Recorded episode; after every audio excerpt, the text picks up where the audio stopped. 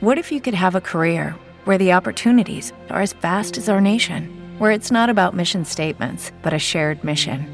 At U.S. Customs and Border Protection, we go beyond to protect more than borders from ship to shore, air to ground. Cities to local communities, CBP agents and officers are keeping people safe. Join U.S. Customs and Border Protection and go beyond for something far greater than yourself. Learn more at cbp.gov/careers.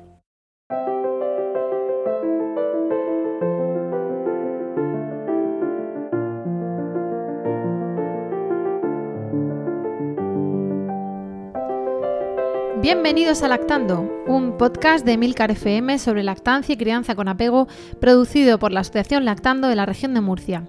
Este es el capítulo 36 y hoy es 24 de noviembre de 2017.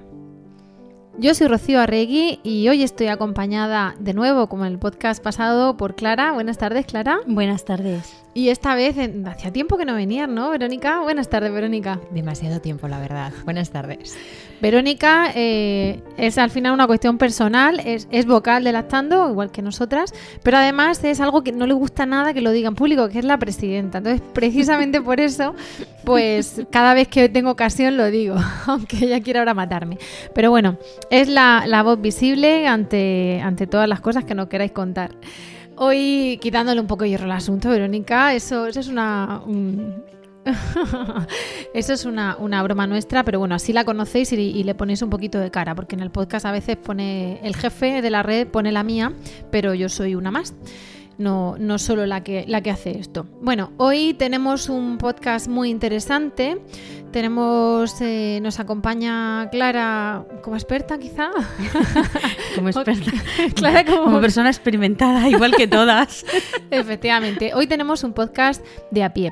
El, motivo, igual que otras veces, hemos invitado a gente para que nos cuente cosas en las que es el de, sabemos que tienen especiales conocimientos, como por ejemplo en nuestro podcast anterior, que vino Marta Ferrero. Pues hoy hablamos de cosas que, bueno, que han pasado a muchas mujeres, que nos han pasado a nosotras y que pasarán a otras muchas mujeres después.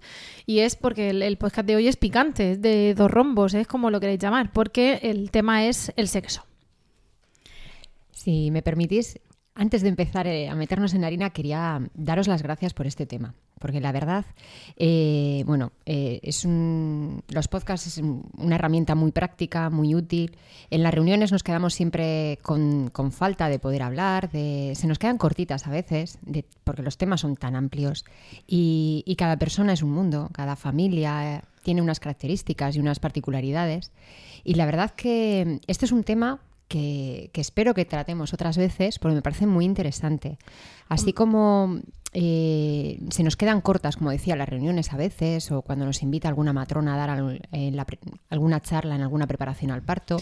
El tema de la sexualidad es un tema muy importante y que no siempre se aborda con la naturalidad con la que se debiera por, poner unas caras, porque te da apuro a veces. Eh, claro, es que el, esto, este podcast, eh, bueno, aquí ahora mismo estamos con, con, un bizcocho, con una infusión, un ambiente relajado, pues eh, la gente cuando habla de sexo, pues hablará con una persona, con dos, con cierta confianza por muy estupendas que sean nuestras reuniones de lactancia, pues se da prioridad a la recién parida de cinco días que viene que se le cae la, teta a trozos a la pobre con una grieta, antes que ver qué pasa cuando, cuando me acostaré con mi marido. Pues esa, esa, o con mi pareja, esa persona lo último que piensa ahora mismo es en acostarse con nadie. Si lleva puntos, si lleva grietas, si tiene una criatura que alimentar. Entonces, muchas veces no es el momento porque esa mujer no está en, ese, en esa situación, en, esa, en ese momento vital o porque a lo mejor, oye, hay reuniones nuestras que de repente te vienen 20 madres, con algún padre, alguna abuela y niños por en medio del, círculo.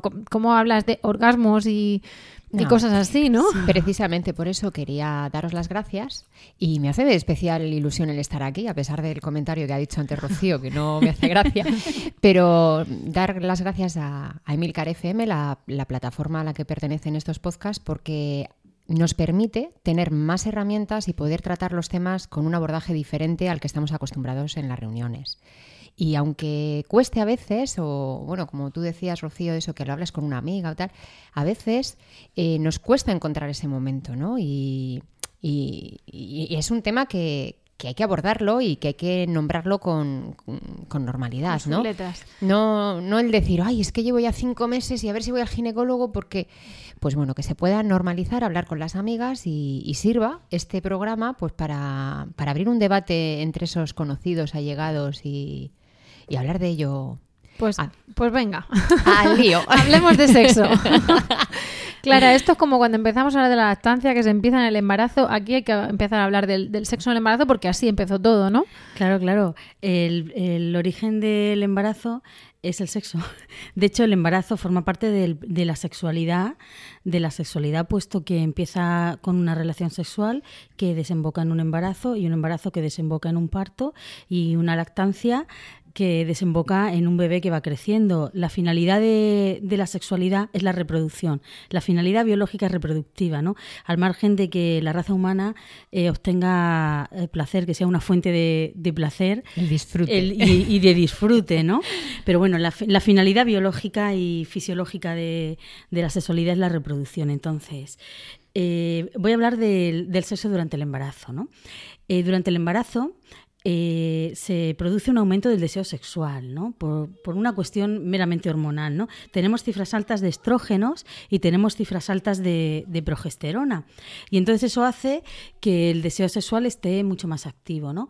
Y conforme va avanzando el, embarazo se va complicando a veces determinadas posturas, puesto que no estamos ni tan ágiles y solemos estar un poco más cansadas, ¿no? Pero bueno, siempre encontramos algún alguna forma la panza o alguna a veces lo complica, ¿no? La panza lo complica, a veces el dolor de espalda el dolor de cadera, pero bueno, el, embarazo es, es, también un momento muy especial de, de, la sexualidad. A ver, no somos ginecólogas, no somos sanitarias.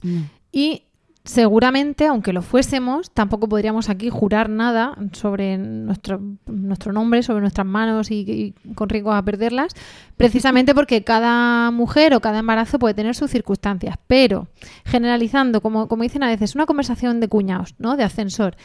¿El embarazo, el sexo en el embarazo em, le va a hacer daño al bebé? No, no le va a hacer daño al bebé. El sexo durante el embarazo se puede, se puede practicar incluso las semanas previas a la fecha prevista de parto y los días previos eh, hacen también que, bueno pues que se dilate mejor y que con las contracciones uterinas cuando se tiene un, un, orgasmo pues el bebé se mueva y se vaya colocando un poquito también. ¿Y en un embarazo normal causa abortos en el primer trimestre? Tampoco, tampoco es causa de, abortos, eh, salvo la excepción que haya una recomendación pues porque hay alguna amenaza de aborto o porque el ginecólogo nos haya recomendado reposo. En ese caso, evidentemente... Reposo, eh, reposo. Reposo, reposo, no vale decir, no, no, yo... No, camino y vente para acá. No camino, me quedo aquí y tal, pero... una, matrona nuestra nos contaba en, un curso preparto, tal, aumenta el deseo sexual. Y dice, yo tuve una vez un padre que me vino en secreto diciéndome, dile a mi mujer que no, que no puede en su estado. Dice, ¿por qué me lleva frito? Me lleva frito. Dice, girar la llave y oigo, ra, cómo baja la persiana hasta abajo. Para preparar el terreno, dice, y me lleva que no puedo más. Y el pobre estaba, por favor, esperando una recomendación médica contra el sexo. Porque iba agotado. Ella tenía mucho deseo. Pero bueno, no pasa nada. De hecho, se recomienda, ¿no? Eh, se generan endorfinas, todas esas cosas.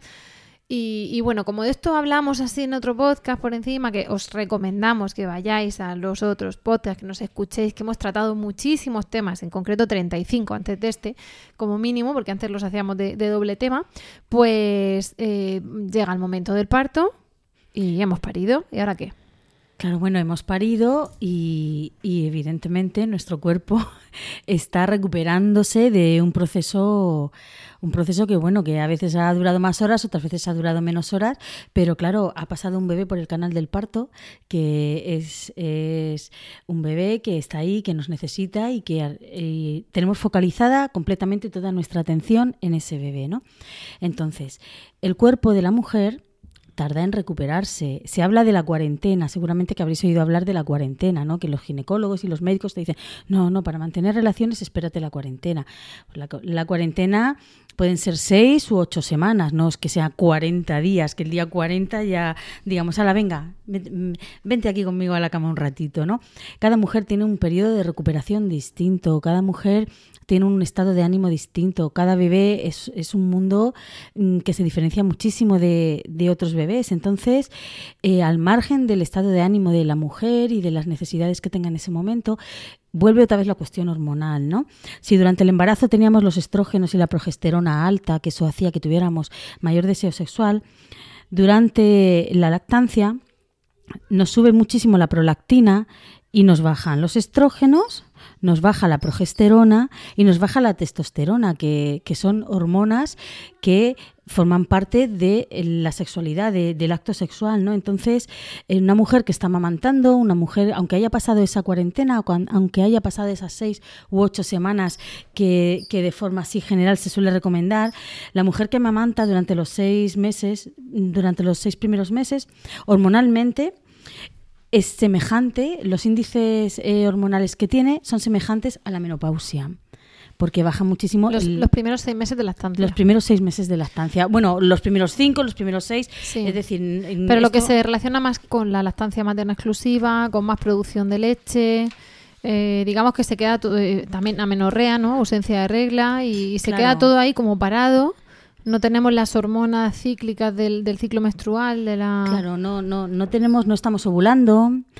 Eh, pero bueno, es una cuestión de supervivencia, el cuerpo es muy sabio, entonces, ¿por qué no ovulamos? ¿Por qué la lactancia inhibe el deseo sexual? ¿Por qué bajan, por qué las hormonas de la lactancia, la, prolactina, hace que bajen el resto de las, de las hormonas sexuales? Pues mm, por supervivencia de la especie. Es decir, a ver, Sí, en muchos casos. No te da tiempo ni a pegarte una ducha en condiciones. a dormir plácidamente. Te ha llegado un nuevo ser que te estás, te ha puesto patas arriba a la casa, que parece mentira, esa cosa tan pequeña y tan deseada. Eh, te pone te da un vuelco a tu ritmo diario pues hay veces que dices, mira, si no sé lo que es dormir, como para pensar en otras cosas. Claro, Al margen ya del tema hormonal. O sea, bueno, claro, yo ahora me estoy centrando en el tema hormonal pues por, la explicación científica de, todo esto, ¿no? Eh, pero claro, lo que, claro, luego, luego, hablaremos porque hay gente que tiene 15 asistentes y, son las menos, pero hay gente que tiene 15 asistentes y no da pecho pero sigue teniendo un periodo de ojo que por aquí ha pasado un, chiquillo de, de 3 kilos y Claro, entonces, em, lo, que, lo que estaba diciendo antes era que tenemos unos niveles hormonales semejantes a, la menopausia y es por todas esas hormonas bajan por supervivencia de la especie. Es decir, si nosotros estamos criando un bebé que demanda toda nuestra atención y demanda todo nuestro cuerpo porque lo estamos amamantando, no podemos quedarnos embarazadas durante el embarazo baja la producción de leche y un bebé de un mes y medio o de dos meses, mm, un bebé de un mes, un mes y medio o de dos meses nos necesita enteramente, necesita toda nuestra atención y necesita una producción de leche a todo trapo. De, que además somos eh, esto viene de hace muchos años, entonces realmente las píldoras anticonceptivas, los métodos de barrera tipo preservativo, todo estos son inventos modernos. Antes la manera de no quedarse embarazada era la abstinencia. Era la abstinencia, claro. Con lo cual te dicen, tú de aquí, esta matrona dice, el anticonceptivo más usado es el bebé. Dice, cuando el bebé está encima de ti, así de manera, ¿no? Pues eh, eh, precisamente lo que dicen es, bueno, tú de momento que no tengan ganas, porque si no tendrás ganas hormonalmente, pues... Claro, si, si tú no tienes ganas, pues no te arrimas. Y, y si no te arrimas, pasa lo que pues tienes menos riesgos de quedarte embarazada y, y, que, que, la atención a ese bebé que te necesita durante ese primer año, mm, básicamente de, forma exclusiva, entonces ese bebé va a, ser un bebé de, de un año, va a ser un bebé que cuando ya ese bebé se destete, tenga un año, me refiero a todo el proceso natural, ¿no? Sea al año, sea al año y medio, a los dos años, cuando cuando, así se decida, tú ya, tu cuerpo ya se va recuperando poco a poco, vuelven a y subir. te indica que está preparado para un nuevo embarazo, ¿no? Porque realmente el tema de la ovulación y todo eso es por embarazo. O sea, biológicamente, nosotras ahora pues tenemos la regla y de, de no sé cuantísimas reglas eh, se aprovechan, por decirlo así, unas cuantas en embarazos, pero realmente es el objetivo último de cada óvulo, ¿no? El... Claro, claro. Nosotras tenemos la regla desde los 12 o los 13 años eh, para mm, tener hijos para mm, continuar la especie. Yo estoy hablando en términos biológicos sí, sí, ahora sí, mismo. Por eso ¿no? digo que, que es, biológicamente, el momento en que tú vuelves a ovular, vuelves a estar preparada para tener otro embarazo, que es lo que tu organismo está pensando porque por- para lo que viene programado. Claro, pero yo a las personas que nos están escuchando tampoco quiero mm, hacerles eh, que piensen que si están amamantando no se pueden quedar Ahí está, embarazadas. fallos, fallos de ese sistema, que no somos tan perfectas. porque hay niños que se llevan Claro, 10 claro. meses. Hay niños que se llevan 10 meses, incluso habiendo estado amamantando durante mucho tiempo, porque igual nos separamos durante 6 o 7 horas, o dejamos de amamantar dos noches, o porque el bebé estaba un poco malito, o porque nosotras estábamos también un poco malitas, y entonces O porque eh, esa los cuerpos noche- a veces fallan. Sí, Porque sí, vamos, claro. Que se madres quedó- con lactancia materna exclusiva en la cuarentena. O sea, 30 meses del par 30 días del parto, y se quedan embarazadas. dando lactancia materna exclusiva, demanda todo lo que da, y a los 30 días, embarazada. Claro, nos podemos quedar embarazadas porque además nosotros, eh, en ese momento que hay una bajada de la lactancia, enseguida estas hormonas de la sexualidad están ahí esperando, esperando, esperando a que baje un poco la prolactina para decir, ahora es nuestro momento. Otro Suben para bebé. arriba y, y desencadenan los movimientos hormonales, desencadenan eh, la ovulación y nosotros podemos estar ovulando y no sabemos que, está, que estamos ovulando porque llevamos tres o cuatro meses sin tener el periodo, ¿no? Y decimos, ah, bueno, pues si estoy amamantando, pues no me voy a quedar embarazada. Resulta que hemos ovulado, nos quedamos embarazados. Y ahí está el hermano que entonces- se lleva 10 no, no. meses, 11 meses. O Claro, 12 y ha meses pasado muchas madres que dicen, como no han llegado a tener ninguna regla porque a la primera ovulación se han quedado embarazadas, de repente dicen, ¿qué me pasa? ¿Qué me pasa? Si me estoy poniendo gorda, si me está y me siento mal y estoy mareada y parece que, que no sé, me encuentro rara. Y van al médico y le dicen, estás embarazada, ¿no? Pero si Sí, yo no tenía esos la regla. se dan. Se, se dan pocos Por casos, eso pero se, se, dan. se suele decir que no es un método anticonceptivo. La lactancia no es un método anti- anticonceptivo, ¿no? Es que no quería que, que nadie que estuviera escuchándonos eh, pudiera pensar que, ah, bueno, pues sí, estamos amamantando. No, no, no. No, yo creo que lo Eso- hemos eso- dejado eso claro. queda Lo, claro, lo ¿no? normal es que no te quedes embarazada y Lo que no normal. ovules. Pero sabes que si lo haces sin ningún tipo de medio, te expones a quedarte. Esa posibilidad existe. Claro, claro. Ya tu cuerpo y tú, pues, y cuantas más fichas eche, pues más posibilidad de que te Claro. toque, ¿no? En los tiempos que corren, con la cantidad de medios que tenemos, pues yo qué sé, si quieres que te toque la lotería, compra un boleto. Si no lo compras, no te va a tocar. Pues esto sería un poco parecido, ¿no? Se puede disfrutar sin correr ese riesgo, que para eso tenemos pues los avances que hay en ese Vale, sentido. relacionado con esos avances, porque uno de los avances es el preservativo, entonces estás hablando del tema hormonal. Bueno, eh, las últimas evidencias o los estudios hablan de que la distancia ideal de dos embarazos, al menos de, es de 18 meses mínima, Sí. ¿vale? Están Pues se espera que haya unos nueve meses de la madre recuperarse. año y medio y dos años, dos están años. diciendo. Eh, estamos hablando de que en esos meses tenemos las hormonas absolutamente en el suelo. No, no, absolutamente no. Los seis primeros meses es Los muy seis primeros, a la a la menopausa. y además van acompañadas meses. de sequedad vaginal, voy, de esos entonces- focos de calor. A partir, en torno al sexto mes de lactancia, mm, hemos pasado seis meses de lactancia exclusiva, los niveles de, de hormonales empiezan a volver un poco a la normalidad. Vale, pero vamos antes de, de esos, de cuando ya vuelve la cosa a Sí. normalidad. Los primeros seis meses, se queda vaginal. ¿Qué hacemos?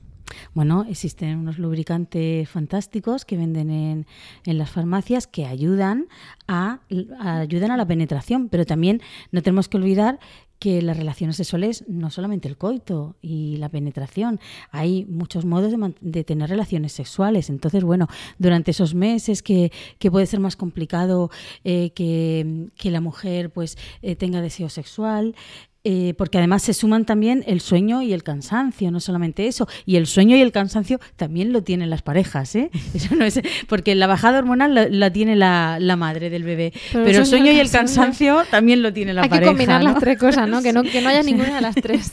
Claro, y claro. también podemos hilarlo un poco con la actividad eh, más o menos frecuente mm, que haya habido durante el, embarazo, ¿no? En estas parejas que notan que sus mujeres mm, pues están más activas, que, que disfrutan más, claro, al tener mucha más irrigación de sangre en la zona, estás mucho más eh, sensible para todo eso, mm, sientes más, entonces te pones de 0 a 100 en 0, coma y luego están ahí intentando, intentando y tú, mm, pues más fría que una vela, pues eh, que se sepa, por ejemplo, que entra dentro de las cosas normales, que podemos usar, pues como decía Clara, ¿no? El tema de lubricantes, pero mm, sobre todo eh, me apetece nombrarlo para normalizarlo, ¿no? Para que no pensemos que, uy, ¿y esta quién es? With the Lucky Land slots, you can get lucky just about anywhere. This is your captain speaking. Uh, we've got clear runway and the weather's fine, but we're just going to circle up here a while and uh, get lucky. No, no, nothing like that. It's just these cash prizes add up quick. So I suggest you sit back, keep your tray table upright, and start getting lucky. Play for free at LuckyLandSlots.com. Are you feeling lucky? No purchase necessary. Void where prohibited by law. 18 plus terms and conditions apply. See website for details. Lucky Land Casino asking people what's the weirdest place you've gotten lucky? Lucky? In line at the deli, I guess? Aha, in my dentist's office. More than once, actually. Do I have to say? Yes, you do. In the car before my kids' PTA meeting. Really? Yes. Excuse me, what's the weirdest place you've gotten lucky? I never win and tell. Well, there you have it. You can get lucky anywhere playing at LuckyLandSlots.com. Play for free right now. Are you feeling lucky? No purchase necessary. Void where prohibited by law. 18 plus. Terms and conditions apply. See website for details. O este quién es, como que, que parece que nuestra pareja ha cambiado en ese tiempo, ¿no? De todo ese disfrute que hemos podido tener con, cuando estábamos con todo lo nuestro, ahora que dices, mira, si es que siento que, que, que no me, que huelo a leche, que no tengo ganas, que... Y, bueno, y si tienes la suerte de que se ha dormido el bebé, que, que, dices, mira, ahora tenemos un hueco y a los dos os apetece, pues es el momento de, de, de disfrutar, de dejarse llevar. ¿habéis, habéis hablado de las, de las hormonas de ella, del cansancio de ella, del cansancio de él, y luego que esté el bebé que esté bebé dormido, que esté el bebé dormido o que hayamos podido hacer una escapadita, pues si tenemos alguna hermana o alguna abuela, venga, quédate aquí un con el bebé, media horita, un poquito Entonces, vamos al tema, vamos al lío. Mm, ¿Cómo empezamos? Porque claro, mm, aquí cada uno va a que haga lo que quiera en su casa, ¿no? Pero ¿es normal que duela al principio?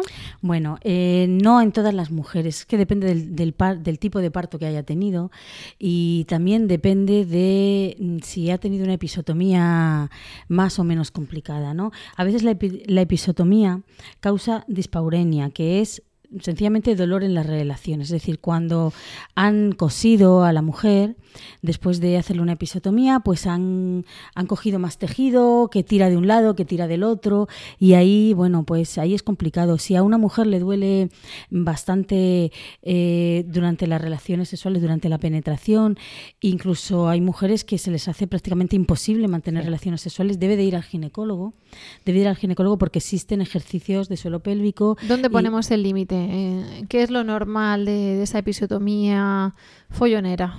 Bueno, hay veces que la episiotomía puede doler un poquito al inicio de la penetración, es decir, al principio de la penetración, pero luego durante, en cuanto se lubrica un poquito y, la cosa sigue para, adelante, pues se normaliza y ese dolor ya no lo tenemos tan intenso. Bueno, eso podría, ya, podría decirse que es normal, pero un dolor permanente durante la penetración, al inicio, durante y al final, eso no es normal, ¿no? Entonces, bueno, esa mujer debe de ir al ginecólogo a que le haga una revisión, eh, a un ginecólogo o una matrona, las matronas también están muy sensibilizadas con ese tema, y se ha llegado a, a algunas mujeres con las que yo he estado hablando, algunas matronas o algunas fisioterapeutas le han recomendado pues que utilice eh, aparatos aparatos las sexuales, bolas las bolas chinas, que utilicen algún tipo de, de dildo para bueno de alguna manera eh, ayudar un poco a, a ejercitar acostumbrar de nuevo la zona y claro. además no relacionarla con el momento, porque a lo mejor claro, claro. para 10 minutos que tenemos, que justo se combinan todos los astros y podemos,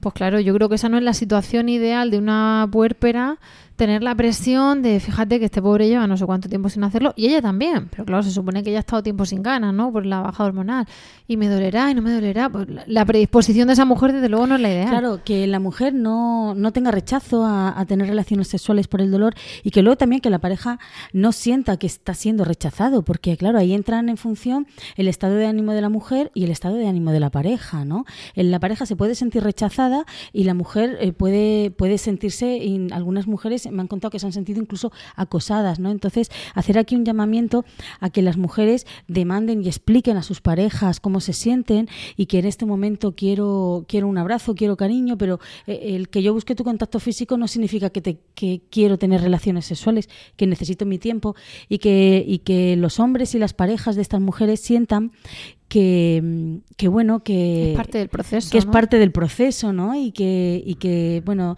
eh, sean comprensivos y que luego encuentren también otro modo de, de tener eh, satisfacción sexual no Eh, juntos se puede se puede buscar formas y otros modos que bueno no vamos a hablar aquí de esto porque no es un podcast estrictamente de sexualidad pero estaría bien Mm. dedicar uno exclusivamente a eso no Hacemos otro, igual que hemos dicho a Marta Ferrero en el anterior podcast, que venga, que va a venir más veces, pues aquí igual hablaremos Claro. de sexo.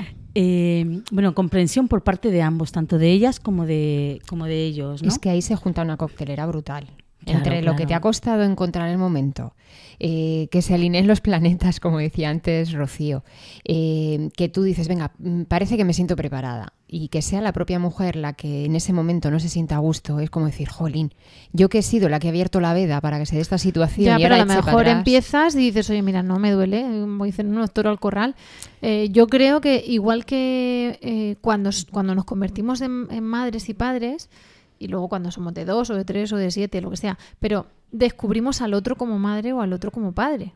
Sí. Tú lo conocías como novia, como novio, luego como pareja o marido o pareja de hecho o conviviente o lo que sea, pero luego lo has conocido como madre. Entonces, eh, puede ser parte del, del- de, ese, de ese conocimiento que coges del otro. Oye, vamos a adaptarnos, igual que no.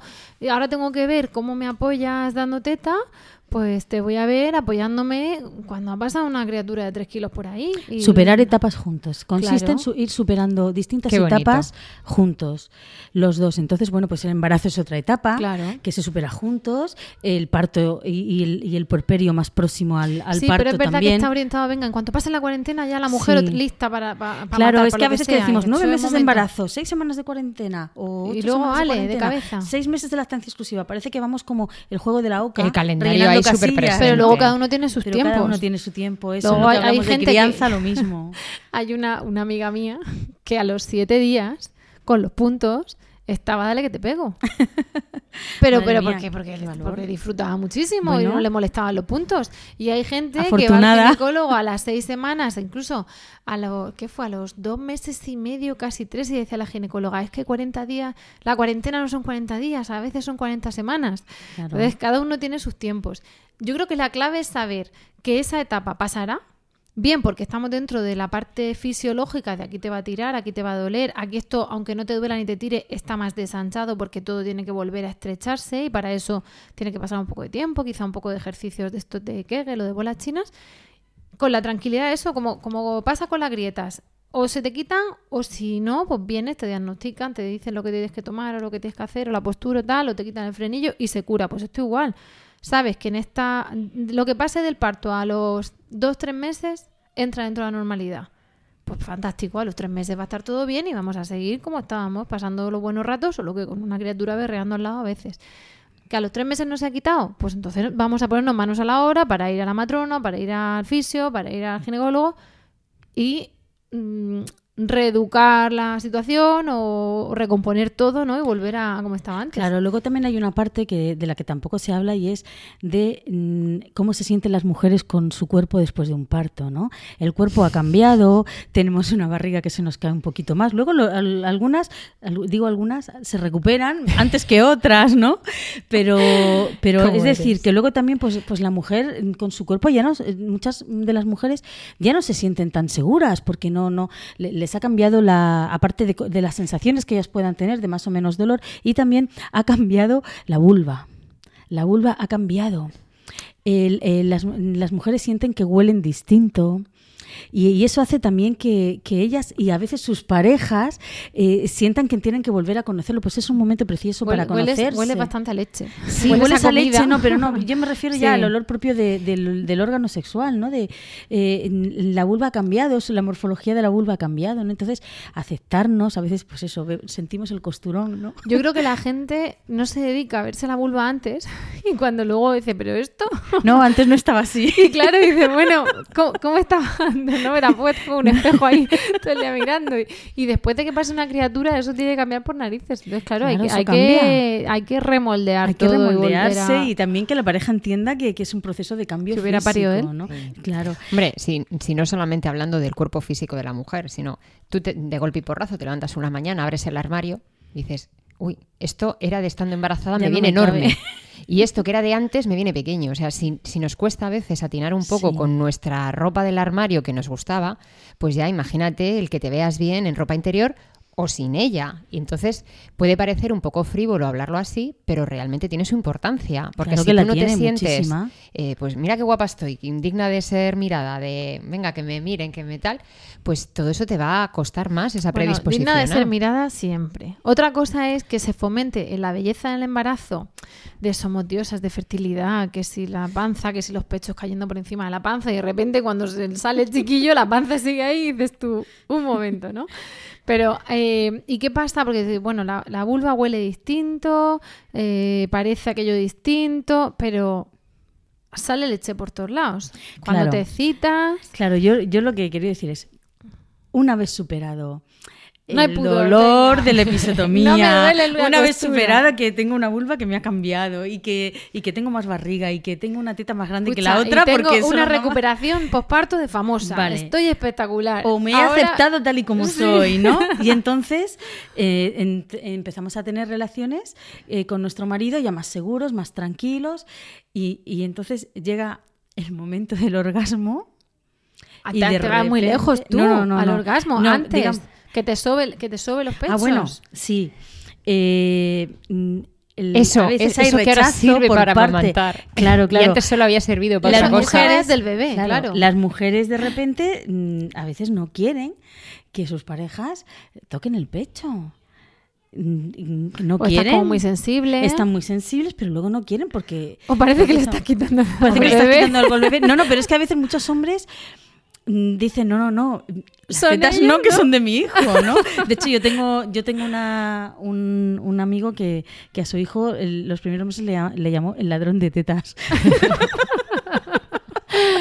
Hombre, es que el, el- aspecto de la delantera, pues eh, como, bueno, antes era pues eso, un escote bonito, que se luzca, se utilizaba para otra cosa, hasta que no llega ese embarazo, no nos planteamos el, el pecho como una cuestión de alimentar a nuestro bebé. No, es que- antes es era que mero están ahí para eso, las Están para tetas. eso. Lo que pasa es que nuestra Claro, civilización pero es que- ha sacado que además son bonitas y son eróticas y a los tíos les molan porque no tienen. Pero realmente, Pero realmente están hechas para amamantar. hasta que no ha habido un embarazo y hasta que no ha habido ese parto de ese bebé, eh, hemos estado un montón de años con otra función. Aunque sea, realmente las tetas son para amamantar. Las hemos aprovechado para otras cosas. Eso es. Entonces, el concepto que tenemos de Ya las que venían de tetas- serie. Las hemos sacado partido, ya que Ya que estaban. venían de serie.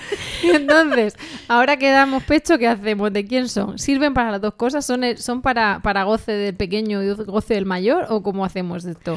Bueno, eso ya depende. Eso cada pareja tiene que llegar a, Claro, porque es que a, gente a es una que especie de chupaban pacto. los pechos, pero ahora ¿cómo van a chupar los pechos si sale leche? Bueno, pues hay mujeres que no les importa y parejas que, que- que tampoco les importa. Y hay mujeres que deciden que, que por ahora no, porque no se sienten cómodas. Es lo mismo, es, es ese proceso que hablábamos antes de, de superar etapas acompañándonos, ¿no? Entonces, el, el problema es cuando, eh, que es lo que venía antes, mm, hablar del orgasmo. Pero yo te Tenía que ver con, la, con las tetas, ¿no? Y es que... Que Clara ha ido directa el ya en orgasmo, materia. pero yo he ido al orgasmo, ¿no? dice, no, es que hay gente a la que le pone chupar las tetas a su mujer y, y tomar leche. Y hay gente que es absolutamente vetado. Entonces, evidentemente, dentro de, de la cama de cada uno, o del coche, o del, o del salón, o de lo que quiera cada uno, que lugar. lo que quieran. Claro. Nosotras estamos contando qué es lo, lo normal, ¿no? O qué explicación biológica tiene. Bueno, pues una, una cosa muy normal Pues es que durante el orgasmo. cuando llegamos al orgasmo, cuesta un poquito más llegar al orgasmo, pero se llega al orgasmo, eh, que salga leche. Entonces, mientras ¿Pero estamos teniendo un propulsión? orgasmo, pues depende de la mujer. Hay mujeres que le salen unas gotitas que, que se quedan ahí, que a veces no se nota ni siquiera. Aquí estamos y hay explicando mujeres, todo para que la gente lo sepa. hay No, a mujeres ver, a, al- propulsión. Si es a- que hay escucha, mujeres que han dado a- lactancia muchísimo tiempo y no han visto salir ni una sola gota del pecho. Y en cambio hay mujeres que dan poquito tiempo y han conseguido ver un montón, pues tampoco se trata de que ahora aquí tengamos aquí Bueno, unos pero eyectores que no veas, depende de cada una. A ver, Ver- escucha no Vero. lo sabe, y algunos propulsan. Hay mujeres a las que han estado 8 y 10 meses eh, amamantando a sus hijos y no han llegado a ver chorros de leche y de repente tienen un orgasmo y por primera vez ven chorros de leche salir. De repente tienen un, re- un reflejo de, de eyección normal Sí. para la lactancia y de repente durante Pero el no es lo habitual. A no ver si vamos a hablar de que salga. decir- porque, a no, ver, no, no. Mira, yo me pongo en la situación de que, bueno, eh, tenemos oyentes que tienen niños ya más mayorcitos y saben lo que es, pero habrá otros, yo qué sé, que tengan curiosidad y adelanten etapas, ¿no? Entonces tampoco vamos a, hacer de, lo inusual lo habitual. Porque no siempre pasa, ¿no? Entonces, ¿hay mujeres que les pasa? Sí, hay mujeres que les cae gotas incluso sin el orgasmo, hay otras que no les sale nunca. Entonces, por intentar trasladar un poco para que esos que nos están oyendo, que no se asusten, que aunque sí pasa, no le pasa a todo el mundo, ni tampoco en esa medida. Claro, pero, pero sí se ve normal que cuando estás dando pecho, te sal, cuando estás dando teta, te salga leche cuando estás dando pecho.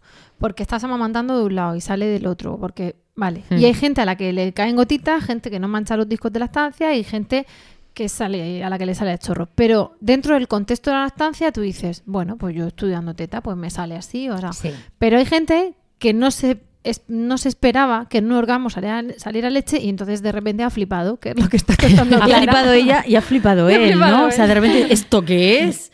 Y entonces Pero bueno. suele pasar que, que- que se corta, de repente se corta completamente el rollo. Entonces, a las mujeres a las que eso les ocurre y se les corte el rollo, porque igual hay algunas, algunas parejas que son... Ah, en ese momento no. igual, Es como En si te tocan el timbre de la puerta. rematen. Claro, pero entonces si, si no se sienten cómodas o no se sienten bien, pues que cojan un sujetador de estos deportivos que son más elásticos y bueno, eh, que se pongan unos empapadores y que para mantener relaciones sexuales las tengan con ese sujetador deportivo. Si eso va a hacer que, que la pareja se corte o que ellas mismas se corten de salir la leche, ¿no? Entonces, bueno, que cada uno encuentre su truco, pero que no nadie se sienta raro ni se sienta extraño. Porque puede pasar. Porque puede pasar, es, Sí. de hecho es, Es fácil. normal, ¿Por es fácil que pase. Porque la oxitocina nos da el reflejo de eyección, de salida de leche, y durante el orgasmo se, se segrega una cantidad, un pico de oxitocina muy alto, ¿no? Y entonces, claro, eh, es una respuesta fisiológica normal que se da en la lactancia y se da durante el orgasmo, porque la oxitocina es la hormona del amor y de la sexualidad y está presente en el orgasmo cuando, cuando tenemos relaciones sexuales durante el embarazo y, y sobre todo en la lactancia, ¿no? Entonces, bueno, hay que, hay que normalizar eso también, ¿vale? Sí. Y, y nunca se sabe, igual es un recurso más, como decía Bueno, antes lo de la alguien que le puerta, ¿no? pone Hay gente loco que, eso. que le puede cortar el que le toquen al timbre y otros que dicen, venga, venga, venga, venga, que nos llaman, ¿no? O sea, esto es un abanico infinito de, de opciones. Seguro que obstrucciones han quitado. Seguro. Claro. claro. Antes, vamos a ver, cuando las mujeres estaban congestionadas, quienes mamaban y no tenían hijos mayores o vecinos, porque antes se, ama- se amamantaba así, los maridos aliviaban a las mujeres. claro. Porque era lo que había. Pues esto igual, o sea, alguna le habrá quitado la, la ingurgitación o le habrá quitado la obstrucción al marido y si no, pues un pico de oxitocina, ya cada cual que lo consiga como quiera. Y ya está. Pero bueno, eh, creo que, que de esto tenemos mucho más que hablar, sí. pero que vamos a intentar, esto es hablar por hablar, ¿no? Pero vamos a intentar traernos a una ginecóloga o matrona o incluso fisio, vamos a ver para que nos dé un poquito más de datos a lo que estamos hablando y, a- y que ahondemos un poco más en el, en el tema. Pero de momento, pues tenemos que parar porque nos dan cuerda y aquí seguimos y seguimos y no puede ser. El tema da para largo, ¿eh? Efectivamente. Entonces, como podcast de noviembre, yo creo que ya vamos bien y ya tenéis tiempo para pensar, porque el siguiente ya va a ser un poco más navideño, más cándido, este- ese no lo podíamos dejar para diciembre. En diciembre además os contaremos porque Lactando va a ir a, a Yecla para, para estar en el acto en el que se le da Bueno, perdón, Lactando va a ir a Yecla, no, Lactando acaba de ir a Yecla. Eh, eh, ha estado, ya lo contaremos, pero claro, este lo teníamos ya previsto y todo eso. eh, ha estado en, en Yecla en el acto, digamos, conmemorativo o, o, bueno, de reconocimiento del Hospital de Yecla como Hospital IAN, I-H-A-N, que significa, Clara. Iniciativa de Hospitales Amigos de los Niños. ¿Veis? Esto lo hablamos en algún podcast y lo vamos a hablar también en el de diciembre. ¿Vale? Hemos estado allí en representación de nuestra asociación precisamente porque este hospital de Yecla se acreditó como tal y le han renovado la acreditación. Pero vamos, decimos que. ¡Ah!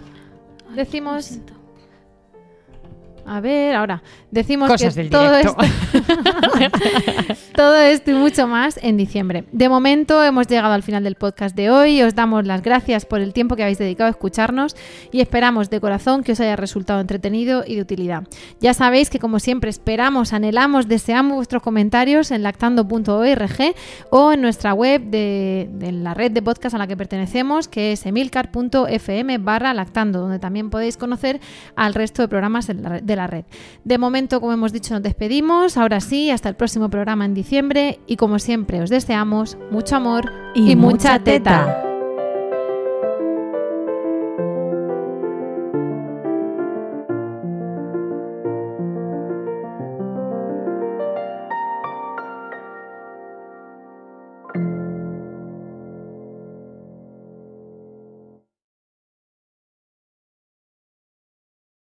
Lucky Land slots, you can get lucky just about anywhere. This is your captain speaking. Uh, we've got clear runway and the weather's fine, but we're just going to circle up here a while and uh, get lucky. No, no, nothing like that. It's just these cash prizes add up quick. So I suggest you sit back, keep your tray table upright, and start getting lucky. Play for free at LuckyLandSlots.com. Are you feeling lucky? No purchase necessary. Void where prohibited by law. 18 plus terms and conditions apply. See website for details.